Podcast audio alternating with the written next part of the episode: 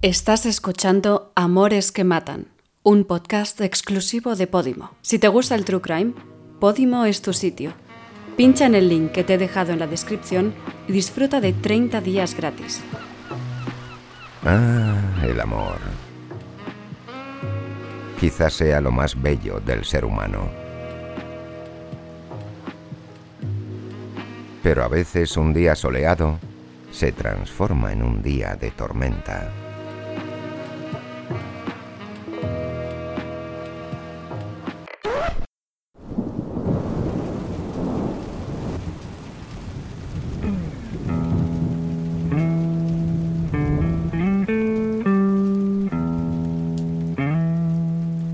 Este podcast vamos a hablar de amor.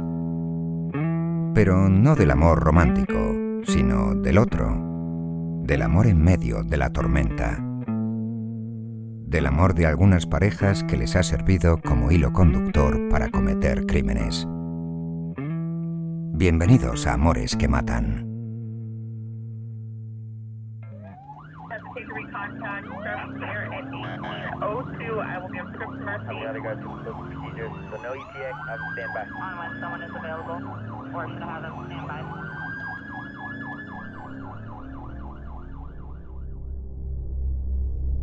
La crueldad es un tirano sostenido solo por el miedo. William Shakespeare. En ocasiones, para justificar un acto violento, se alega enajenación mental transitoria. Es decir, social y jurídicamente se contempla que una persona puede llegar a cometer un acto criminal en un momento de alteración de su buen juicio. Pero en realidad esa persona no tiene una naturaleza violenta ni censurable. Fueron las circunstancias que la rodearon las que le indujeron a cometer ese acto repudiable. Pero qué decir de aquellos que cometen un delito de manera continuada durante varias semanas, meses o incluso años de esas mentes que disponen de todo el tiempo del mundo para poder valorar moralmente el daño que están haciendo a otro ser humano. Y sin embargo, durante ese largo periodo, no dudan, no cambian, se reafirman. Son mentes criminales al 100%. Jaycee Lee Daggart fue secuestrada en 1991, cuando tenía 11 años en South Lake Tahoe, la mayor ciudad del condado del Dorado, California, y permaneció cautiva y sometida a vejaciones durante los 18 años siguientes, hasta el año 2009. Hoy vamos a hablar de sus torturadores, el matrimonio formado por Nancy y Philip Garrido. Soy Arturo López, y esto es Amores que Matan.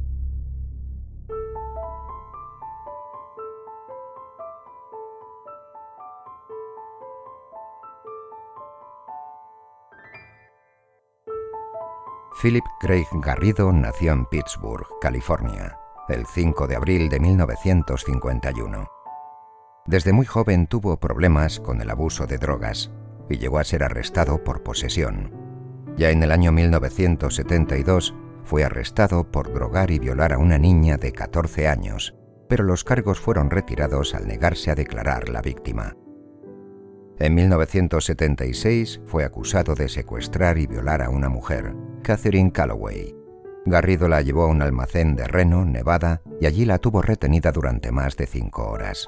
Fue arrestado al ser descubierto por un policía que se acercó a la puerta del almacén al verla sin cerrar y escuchó entonces los gritos de auxilio de Calloway.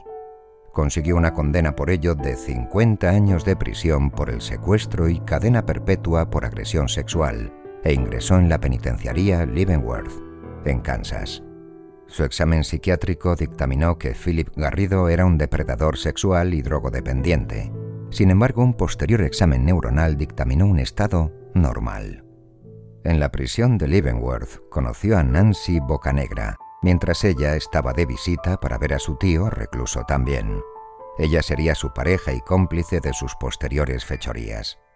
Nancy y Philip contrajeron matrimonio en la mencionada prisión el 5 de octubre de 1981.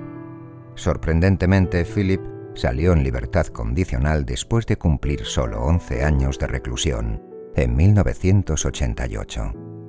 Los Garridos se trasladaron a vivir a Antioquía. dado que Philip tenía el régimen de libertad condicional, era monitoreado con un brazalete de tobillo con GPS y en numerosas ocasiones fue visitado por agentes de la condicional, agentes federales y ayudantes de la oficina del sheriff. Jaycee Daggart y su familia se establecieron en South Lake Tahoe, California, a finales de 1990. Jaycee era una niña muy tímida que cursaba quinto grado. El 10 de junio de 1991 se dirigía a tomar el autobús escolar para ir al colegio, como hacía todas las mañanas. Mientras subía andando una pequeña colina para llegar a la parada de autobús, se percató de que un coche gris disminuía la velocidad al llegar a su altura y el conductor bajaba lentamente la ventanilla. Jaycee se imaginó que le iba a preguntar sobre alguna dirección. Pero cuando Philip Garrido estaba lo suficientemente cerca de su víctima, usó una pistola de aturdimiento y la secuestró. Dentro del coche también se encontraba Nancy, quien sujetaba a la niña mientras en el trayecto recuperaba eventualmente la conciencia hasta llegar a la vivienda de los Garrido. Fue un recorrido que duró tres horas. El padrastro de Jaycee, Carl Provine, presenció el secuestro de la niña desde su hogar. Al llegar a la propiedad de los Garrido, Philip sacó la niña del coche envuelta en una manta y ya en su patio trasero la encerró dentro de un cobertizo alejado. Nada más llegar la violó por primera vez. Después la dejó desnuda, encerrada en el cobertizo, amenazándola con usar a su perro Doberman si intentaba escapar. Jaycee tenía tan solo 11 años.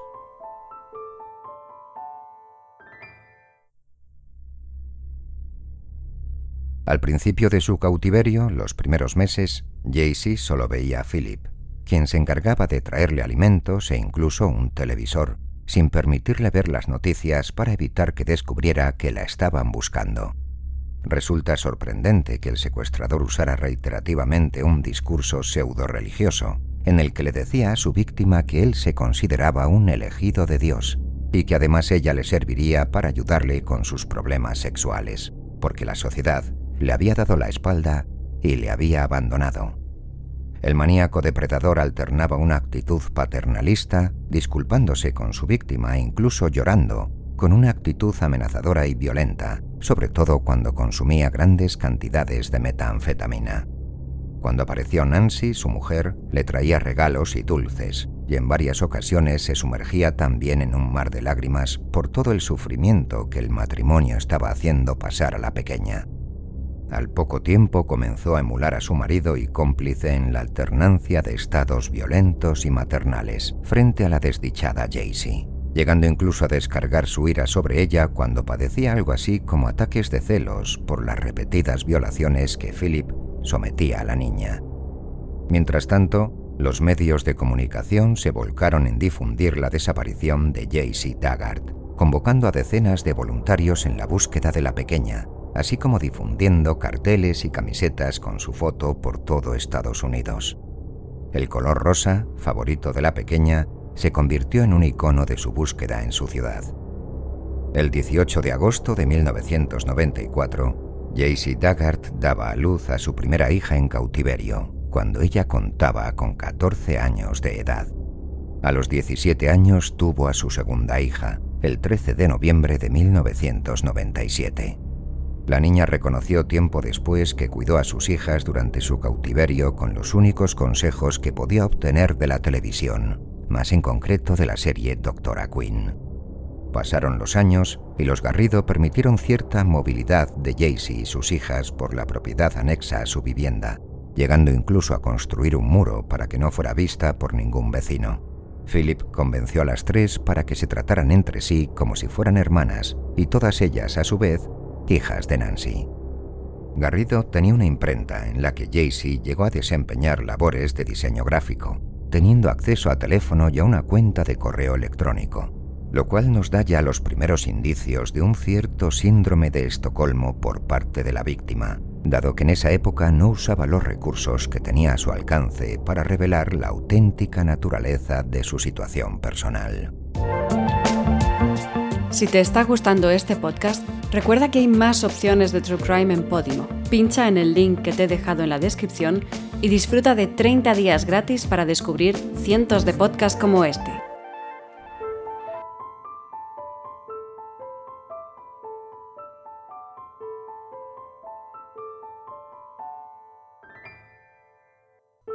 El síndrome de Estocolmo es una reacción psicológica en la que la víctima de un secuestro llega a tener una relación cómplice e incluso afectiva con su captor. Se cree que casi un 30% de los secuestrados lo llegan a padecer en mayor o menor medida, confundiendo emocionalmente los gestos de procurarles alimento y ciertas condiciones de habitabilidad como actitudes protectoras o afectivas por parte de los secuestradores. Se llega a dar el caso de que los secuestradores se oponen con vehemencia a las fuerzas de seguridad que consiguen liberarlos y a quienes están en contra de sus captores. No está reconocido como un trastorno mental por la psiquiatría actual, por lo que se considera técnicamente un efecto postraumático. El nombre viene de cuando Jan Erik Jane Olson, a principios de los años 70, intentó asaltar un banco en Estocolmo y al verse acorralado utilizó a varios rehenes. Dichos rehenes acabaron siendo muy empáticos con su secuestrador. Poco después fue secuestrada Patricia Hearst, nieta del magnate William Randolph Hearst. Dos meses después de su liberación, ella se unió a sus captores ayudándolos a realizar el asalto a un banco. Cuando los abogados de Patricia alegaron como defensa un trastorno emocional, se refirieron a él como síndrome de Estocolmo, en referencia al caso de Jan Erik. Patricia Hertz, de todas formas, fue condenada por el atraco. Pero volvamos con Philip Garrido. Desarrolló un comportamiento errático y desequilibrado, amplificado por un excesivo consumo de estupefacientes. En agosto de 2009 visitó una oficina del FBI y les dejó una especie de escrito en el que contaba sus ideas sobre religión y sexualidad, dando a entender que había descubierto la solución para comportamientos sexuales delictivos. En él narraba cómo él mismo había sido curado de sus anteriores tendencias criminales, considerando que podía ser de ayuda para otros depredadores sexuales como él. También se acercó a la comisaría de policía de la Universidad de California, nada menos que con las dos hijas de J.C. Daggart, para solicitar un permiso para la celebración de un evento en su campus, como parte del programa que él mismo denominó El Deseo de Dios. La agente que le atendió observó el comportamiento extraño tanto de Philip como de las niñas y le pidió que volviera al día siguiente, para mientras tanto realizar comprobaciones sobre su identidad. Cuando descubrieron los antecedentes del violador, le arrestaron alegando violaciones de la condicional. La policía después registró la vivienda de los Garrido y solo encontró a su mujer Nancy y a su madre en la casa. Al preguntarle por las niñas que llevó a la comisaría, les dijo que eran hijas de un pariente. Se le combinó para que volviera a la comisaría con las dos niñas. Philip Garrido apareció en la oficina el 26 de agosto acompañado de Daggart, sus dos hijas y su esposa Nancy. Allí se la presentaron con el nombre de Alisa. Comenzaron los interrogatorios. Jaycee Daggart reconoció a las dos niñas como hijas suyas. Cuando le mencionaron los antecedentes de Philip Garrido, muy a la defensiva contestó a los agentes que Philip era un hombre reformado y una gran persona. Se fueron añadiendo agentes especializados al interrogatorio y pronto Philip confesó el secuestro y las repetidas violaciones de Jaycee Daggart, así como su verdadero nombre. La principal conclusión de ese primer interrogatorio fue que la víctima padecía un marcado síndrome de Estocolmo, al compadecerse de su captor y violador, después de años de forzada empatía con él con la intención de sobrevivir a su cautiverio y a sus agresiones. Nancy y Philip Garrido fueron arrestados.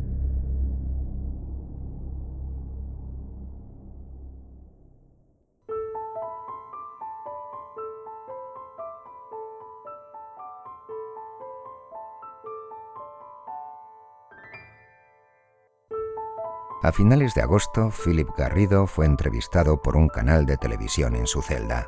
Llegó a decir que su historia va a ser una historia poderosa y conmovedora porque su vida se arregló.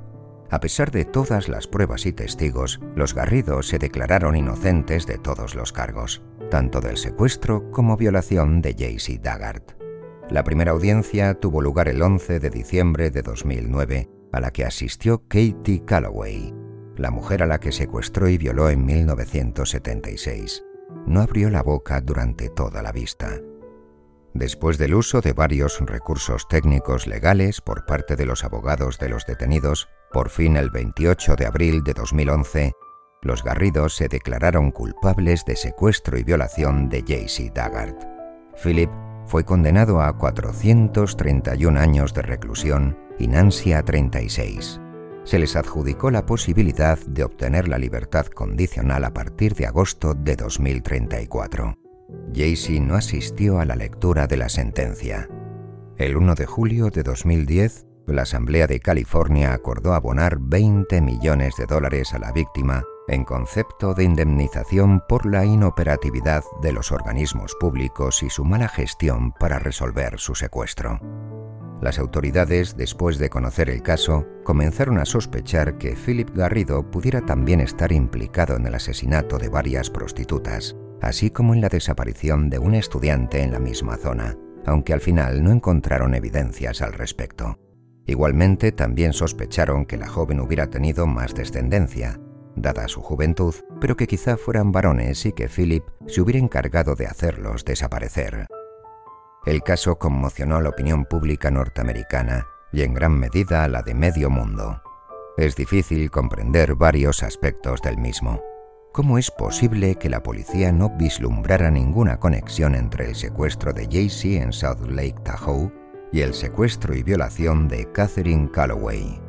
Dado que los medios de comunicación habían aireado mucho la desaparición de la niña, en 1992 la policía recibió varias llamadas alertando de avistamientos de una niña con características similares a Jaycee. En una gasolinera a menos de 4 kilómetros del domicilio de los Garrido, subida a una furgoneta amarilla similar a una que tenía el criminal matrimonio, también recibieron una llamada anónima en 2006 advirtiendo de que los Garrido tenían niños viviendo en tiendas de campaña en su patio. El Departamento de Rehabilitación de Delincuentes Sexuales reconoció que Philip Garrido estaba incorrectamente clasificado, por lo que su seguimiento fue defectuoso. Incluso un agente de la condicional logró vislumbrar a una niña de unos 12 años en una visita a la casa de los Garrido y aceptó la explicación de Philip de que era hija de su hermano y no hizo nada para verificarlo. Alguien del departamento reconoció haber hecho una posterior llamada al hermano y haber confirmado que éste no tenía hijos. Nadie hizo tampoco nada al respecto.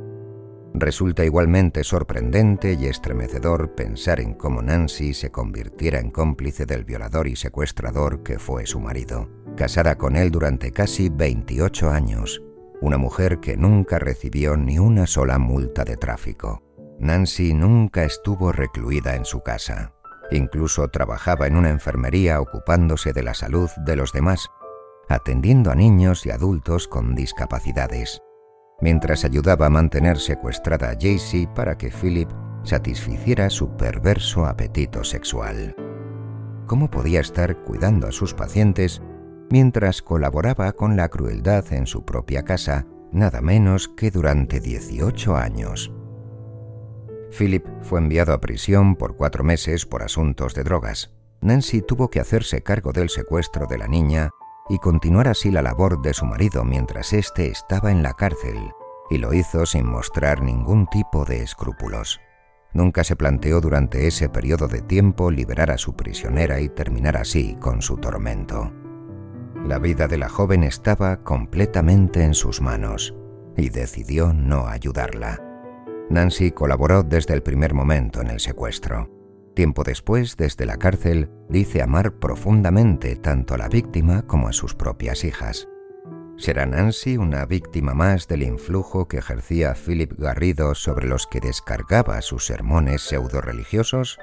¿O Nancy Garrido es un monstruo por derecho propio? El hermano de Philip, Ron Garrido, describió a Nancy como un robot en una entrevista con el San Francisco Chronicle. Quizá también se refiriera a la ausencia de corazón que tienen las máquinas.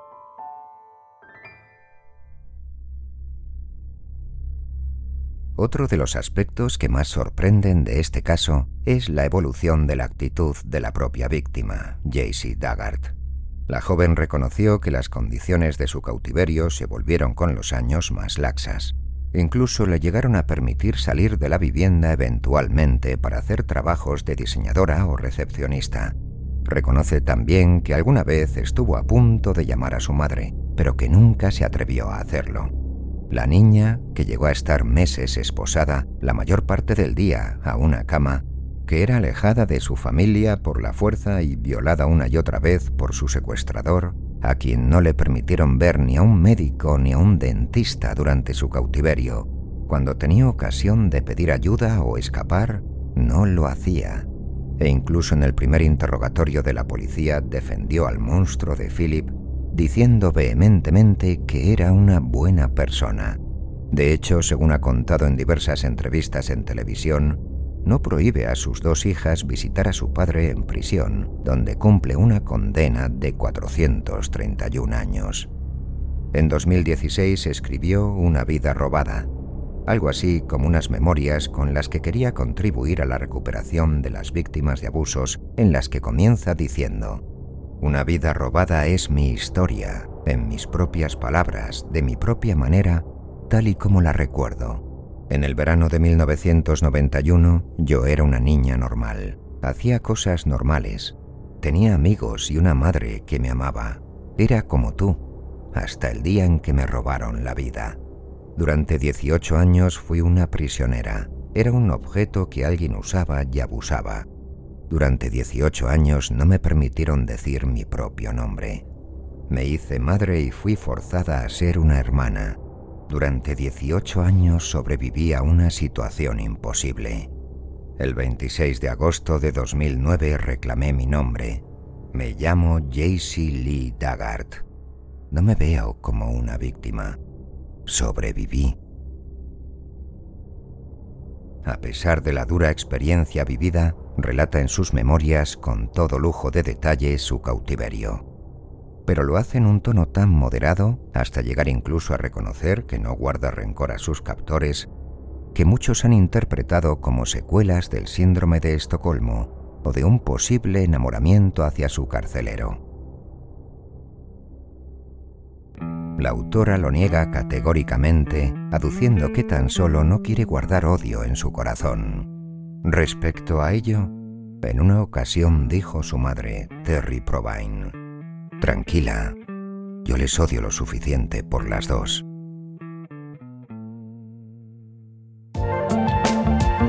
Si te ha gustado Amores que Matan, en Podimo tienes muchos episodios más. Además, no te pierdas Caso Criminal, otro podcast exclusivo de Podimo con algunas de las historias más espeluznantes de los últimos años en España. Si quieres disfrutar de 30 días gratis para descubrir cientos de podcasts más, pincha en el link que te he dejado en la descripción.